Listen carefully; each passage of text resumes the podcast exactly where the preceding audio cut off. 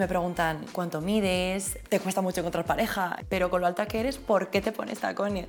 Y ya le saco pues igual una cabeza a la mayoría, ¿qué más da que le saque dos?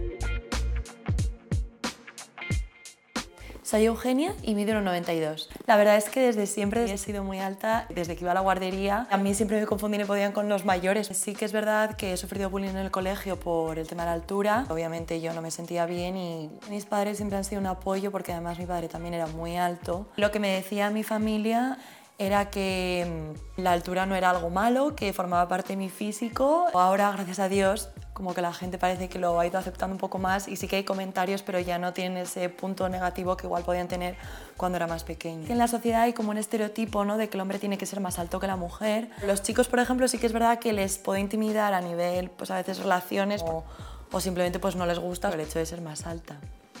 Yo tengo chicas que me han escrito y, hubo una en concreto que me dijo, oye, ¿qué hago? Porque es que él es más bajito que yo. Y yo le dije, bueno, pero ¿qué sientes tú? ¿Qué importa que sea más bajito que tú? Creo que a día de hoy todavía hay muchos estereotipos eh, vinculados a los tipos de cuerpo. Me han llegado a decir, ojo, es que pensaba que eras eh, pues, más estirada o más prepotente por ser alta. Y yo, ¿pero, por qué? A nivel práctico en mi día a día, que alguna vez he pasado vergüenza en el metro porque los túneles son súper bajitos, los de los intercambiadores o las salidas. No sé, tengo que ir agachada y es como, por favor, ve rápido que nadie te vea.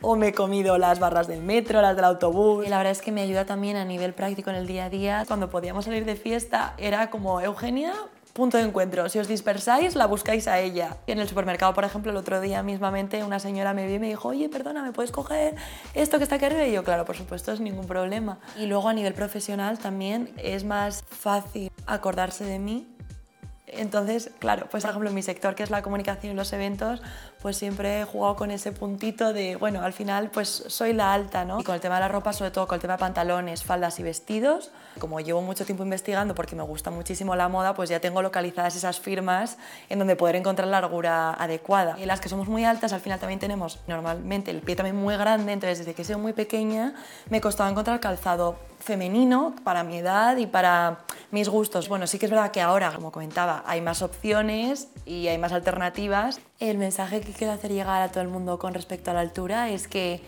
en mi caso, por ejemplo, ser alta es algo maravilloso, pero que cada uno con sus condiciones tiene que aceptarse y llamarse tal cual es. Y al final hemos venido al mundo a disfrutar y la altura no debe ser un condicionante para nadie para frenarnos ante nada en esta vida, ¿no?